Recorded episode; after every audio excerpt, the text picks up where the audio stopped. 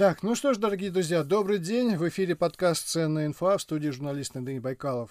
Недавно вспомнил одну историю о том, как покупал ПО для своего наладонника «Компак». Это было очень давно, еще до эпохи iPhone, до 2007 года. И даже ВКонтакте и Фейсбука, и Фейсбука еще не было. Но уже был интернет, и были энтузиасты карманных компьютеров, которые старались загрузить свои наладонники по полной. Я, например, хорошо помню, когда учился в Московском государственном юридическом университете, я печатал все свои курсовые на карманном компьютере и складной клавиатуре. Разложил клавиатуру, вставил сверху на ладоник, и вот у тебя печатная машинка. И я очень хорошо помню круглые глаза читателей Ленинской библиотеки, которые видели парня со странным устройством в руках. А мне было удобно и хорошо. Моя система работала по 6-7 часов, а ноутбуки в начале 2000-х были размером с чемодан, работали от батареи от силы 2 часа, а стоили как автомобиль. И вот, в эти славные времена нашлись ребята, которые догадались делать совместные закупки. А происходило это так. На железячных форумах, типа таких как ФОПДА, кто-то объявлял о покупке, например, программы по учету финансов. Ну, я привожу пример, тот, который я хорошо помню. В розницу эта программа стоила 100 долларов. А при покупке от 20 лицензий правообладатель соглашался отдать ее за 50 долларов. И вот люди перечисляли организатору деньги, он закупал много лицензий, а затем раздавал всем участникам. Напомню, что это было еще до фактически появления массового интернета. Я вот принимаю, э, лично принимал участие в таких вот совместных закупках. Было очень интересно, но и в то же время было очень безобразно организовано с точки зрения того, как все происходило. Мне, например, чтобы получить код от своей э, программы, при, пришлось ехать, встречаться где-то на улице, мне выдавали какой-то листочек с кодом, и потом я уже вводил в программу. Вот так все это было. Вот. Сейчас все стало намного проще. Сама идея совместных покупок является привычной. Люди и особенно, например, мамы в декрете охотно экономят, потому что совместная покупка – это прежде всего существенная экономия. Ведь можно купить товар даже ниже оптовой цены. Надо только знать хорошие места. И вот сегодня я расскажу вам об одном таком месте. Это сервис Рестокер, который организовал предприниматель Алексей Мамонько. Алексей сегодня у меня в гостях. Алексей, добрый день. Андрей, здравствуйте. Расскажите о сути сервиса Рестокер. Что это за сервис и кому он может помочь? Рестокер – это скорее не сервис, это B2B а, marketplace, который помогает одной стороне а, своих клиентов, это крупному enterprise бизнесу, крупнейшим производителям и ритейлерам превращать все свои проблемные товарные остатки быстро в живые деньги. А второй стороне, стороне покупателя этих товаров, он помогает а, выкупать этот товар мелким, мел, мелким оптом с помощью организации совместных покупок и организаторам этих покупок зарабатывать на этом процессе.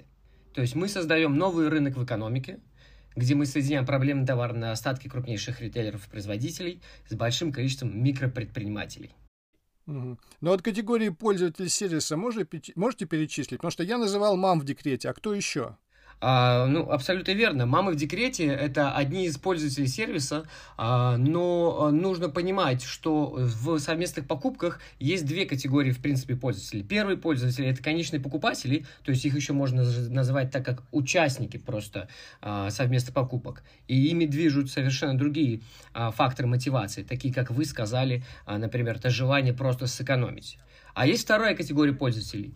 Это а, лидеры или организаторы совместных покупок. Это лидеры комьюнити, то есть своего местного сообщества, которые берут, берут на себя инициативу и производят процесс именно организации совместных покупок. И наши клиенты, наша категория пользователей, это как раз-таки лидеры этих комьюнити, это организаторы совместных покупок. Угу. Хорошо. А вот я также упоминал в своей подводке о том, что сервисы совместных покупок на самом деле довольно старое явление. О, да, еще И насколько? Лет 20, наверное, существует э, само понятие совместной покупки. И, как я говорил, в начале 2000-х это все было на довольно примитивном уровне, но, тем не менее, покупки совершались. Рестокер – это ноу-хау или все-таки были подобные проекты? Ну, Андрей, очень э, хороший вопрос. И если вы позволите, я бы хотел бы вообще начать с небольшой ретроспективы, откуда все-таки, когда пошли совместные покупки, они на самом деле не лет 20 начали уже как развиваться, а появились они в 1860 году в Нью-Йорке, да, тогда, когда компания из Нью-Йорка Pacific Tea она вместо того, чтобы инвестировать в маркетинг, направленный на конечных потребителей, она сделала новое предложение на рынок, людям предлагали объединяться в, в сообщество, в клуб выкупателей и выкупать у них товар оптом. И после этого, с этого момента, вот пошло такое явление, как совместные покупки. Уже далее, в 2000-х годах, как вы правильно сказали, появились такие сервисы, как Groupon, например, которые в свое время произвели определенную революцию. Но э, Groupon, э, его конкуренты Wood, это все-таки не, скорее купонаторы. Это а, а, сервисы, которые имеют совершенно другую бизнес-модель, отличную от Рестокера. И если мы сейчас начнем говорить именно о бизнес-модели Рестокер, то да, безусловно. Здесь мы производим самую чистую инновацию, потому что именно такой бизнес-модели никто и никогда вообще не создавал. То есть их суть, она заключалась в том, чтобы собрать как можно самое большое количество людей, которые объединятся и независимо от своих э, социальных связей и купят в большом количестве какой-то определенный товар. Да, это вот была бизнес-модель Groupon, Wood mm-hmm. и других конкурентов. Рестокер же, это же совершенно другая бизнес-модель. Мы направлены не на конечных э, пользователей, потребителей э, совместных покупок. Мы, наша целевая аудитория, как я сказал, это как раз-таки наши мерчанты, то есть это лидеры, это организаторы совместных покупок.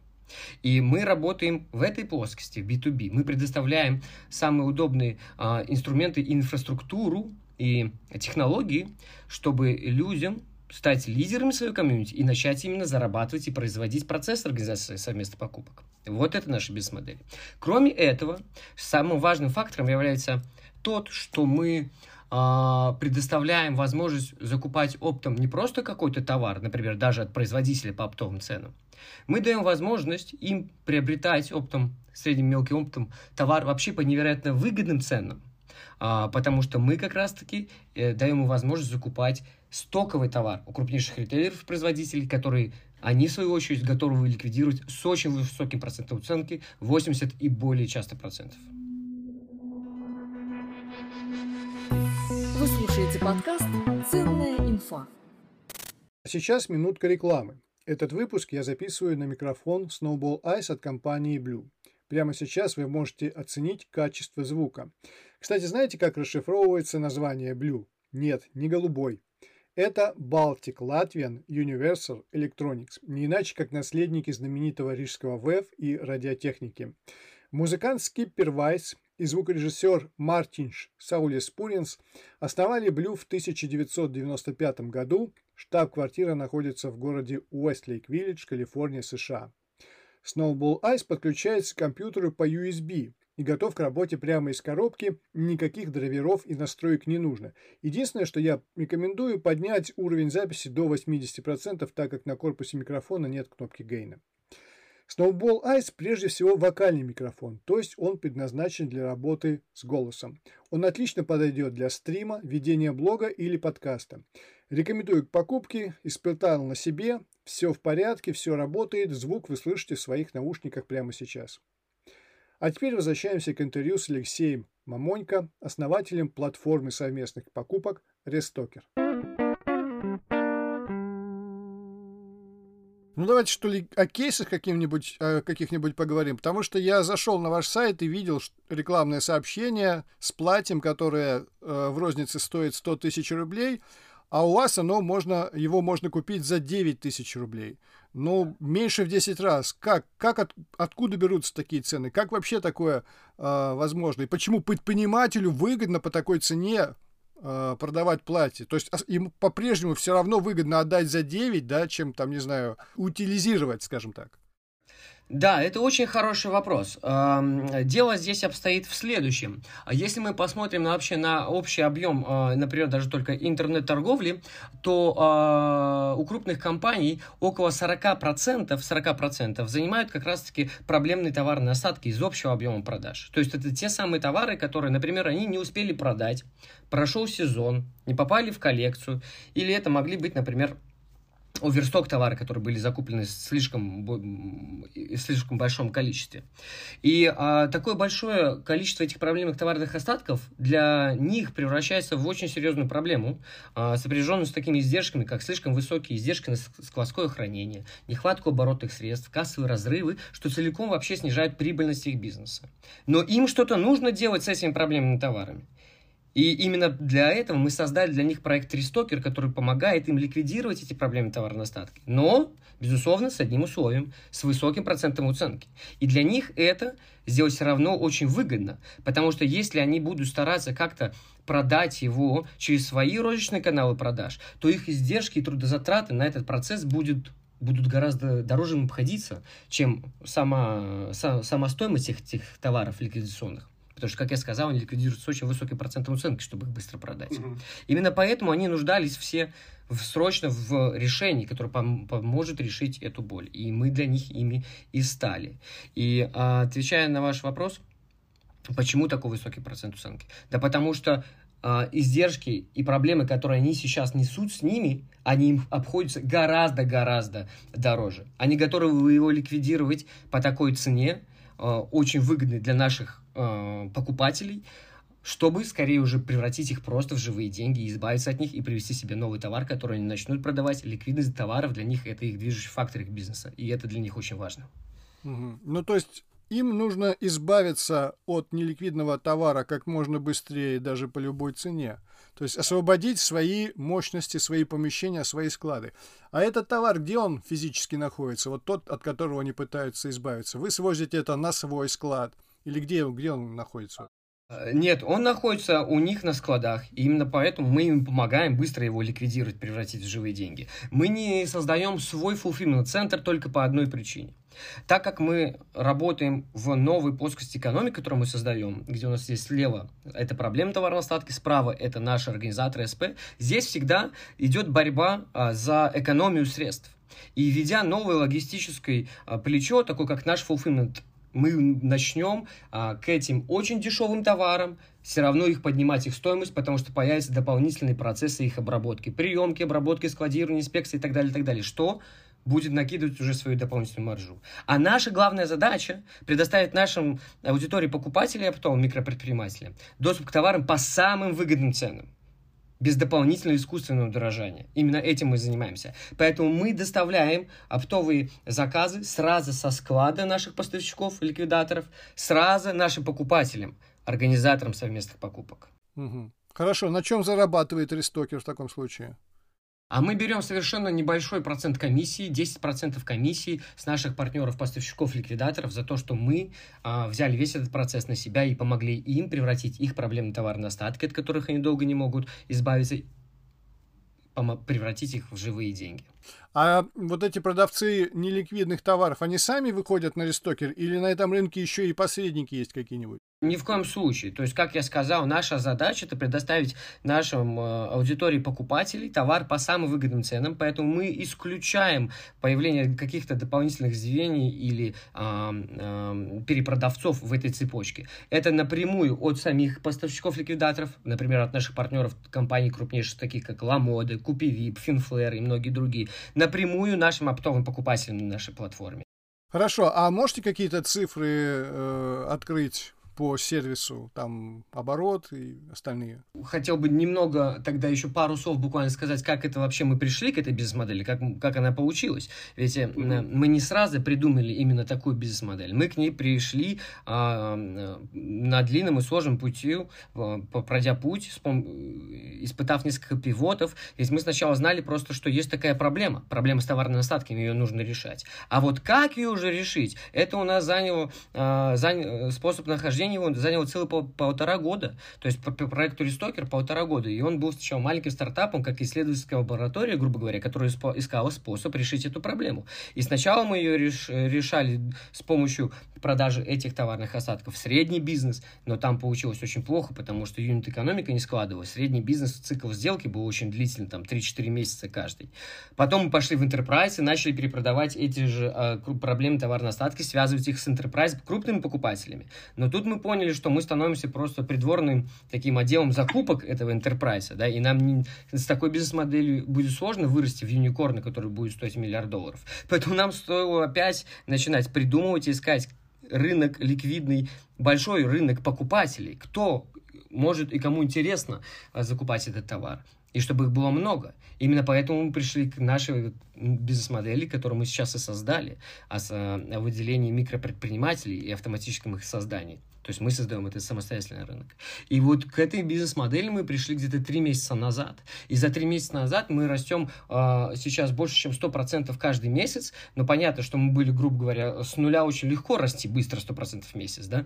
Но э, если мы будем говорить о детальных цифрах, то январь мы закончили на обороте в, в 1 миллион рублей, в февраль в 2 миллиона рублей, март мы закончили 4 миллиона рублей. Ну вот и сейчас вот февраль он еще у нас не закончен, но мы уже побили наш рекорд марта. Так что это говорит о том, что нам наконец-то удалось найти свою позитивную юнит-экономику и бизнес-модель, которая этому рынку оказалась очень нужна. И сейчас мы уже готовы переходить на следующий этап развития нашего бизнеса, это на этап, э, на этап масштабирования. Потому что все это время в Рестокер мы потратили ноль. Ноль долларов маркетинг. Совершенно. Мы его не продвигали, потому что нам это было делать просто рано. Ну, я поправлю, вы сказали февраль, все-таки апрель, наверное, апрель, потому что за мартом идет апрель. Но я думаю, слушатели поймут, что это все-таки был апрель, и что вы выросли э, опять, скажем так, на 100% по отношению к марту. Ну хорошо, несколько кейсов хотелось бы все-таки услышать. Сколько, ну, есть же у вас какие-то э, микропредприниматели, вы как-то можете смотреть, сколько они там зарабатывают, какие-то цифры назвать, сколько они там можно заработать, на чем? Мы видим все данные, потому что э, Рестокер позволяет нашим предпринимателям организовывать э, совместные покупки с помощью турбостраниц, это так называемых наших мини-веб-сайтов, которые они генерируют нажатием одного клика, устанавливают свою наценку на товаре или сбор организатора, как он еще называется, и мы им потом его выплачиваем, перечисляем на карты, поэтому, безусловно, мы знаем все эти данные, мы их видим и фиксируем, и, ну, вот средний наш микропредприниматель, он занимает, он, да, он не, он не зарабатывает миллион рублей, но он зарабатывает достаточно стабильную, неплохую зарплату, скажем так, где-то с региона. Она колеблется средней э, цифра в пределах 35-40 тысяч рублей. Есть некоторые лидеры, мы так называем их звезды, которые зарабатывают 100-120 тысяч рублей на нашей платформе. Уже сейчас. А на каких товарах? Ну, это самые популярные товарные категории у них. Это одежда, обувь, аксессуары и косметика. Вот топ-4 э, товарных категорий, которые э, самые популярные у них. Хорошо, секреты успешного организатора совместных покупок. Ну, может быть, даже не секреты, а может быть, какие-то советы дадите, чтобы не совершать ошибки все-таки вкладывать-то приходится свои же средства, я правильно понимаю? Им не нужно вкладывать свои даже средства э, для того, чтобы закупить оптовую партию товара, а потом ее раздать своим участникам. Нет. Как я уже сказал быстро об одной из технологий турбостраницы Рестокер, которые наши мерчанты, организаторы могут быстро туда собирать товары для закупки и потом просто делиться ссылкой на эту турбостраницу со своим комьюнити, с, с участниками этой закупки. Мы так, там уже сразу же у них по, по, получается подключенный эквайринг, то есть э, э, способ приема оплат на все эти заказы от участников этих закупок. И благодаря Рестокер он может сразу же собрать э, сначала все оплаты э, с участников своей закупки на свой аккаунт на Рестокер, потом нажать эту кнопку и оплатить уже оптовый заказ у нашего поставщика-ликвидатора. А, погодите, я сначала создаю страницу с товаром, потом ищу покупателей, потом с них собираю деньги и только потом выкупаю этот товар, оставляя себе небольшую маржу. Да, все верно. Ту маржу, которую вы сами захотите, да. И учитывая то, что мы как раз-таки даем им возможность закупать товар, который без нас они бы вообще никогда бы не, не, не, не получили. Это стоковый товар ликвидационный крупного интерпрайза то у них есть возможность поставить еще очень высокую маржу свою на этого. Не, не 10%, как до этого стандартный процент организаторов СП был, а 20, 25, 50, возможно, даже и 100, потому что, как вы сами видели, ликвидационные цены, они очень низкие на нашей платформе. Вы слушаете подкаст «Ценная инфа». Мне кажется, выпуск получился полезным, интересным, и я сам задумался тоже о том, может быть, мне тоже попробовать что-нибудь, организовать какую-нибудь совместную покупку, потому что все-таки опыт у меня есть. Правда, 20-летней давности, но тем не менее. Друзья, сегодня у меня в программе был предприниматель Алексей Мамонько. Я благодарю вас, Алексей. Всего доброго. Спасибо большое, Андрей.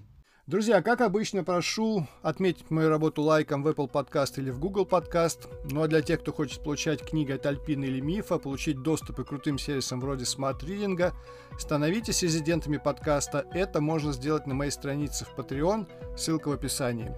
Всего вам доброго, берегите себя и до встречи на просторах интернета.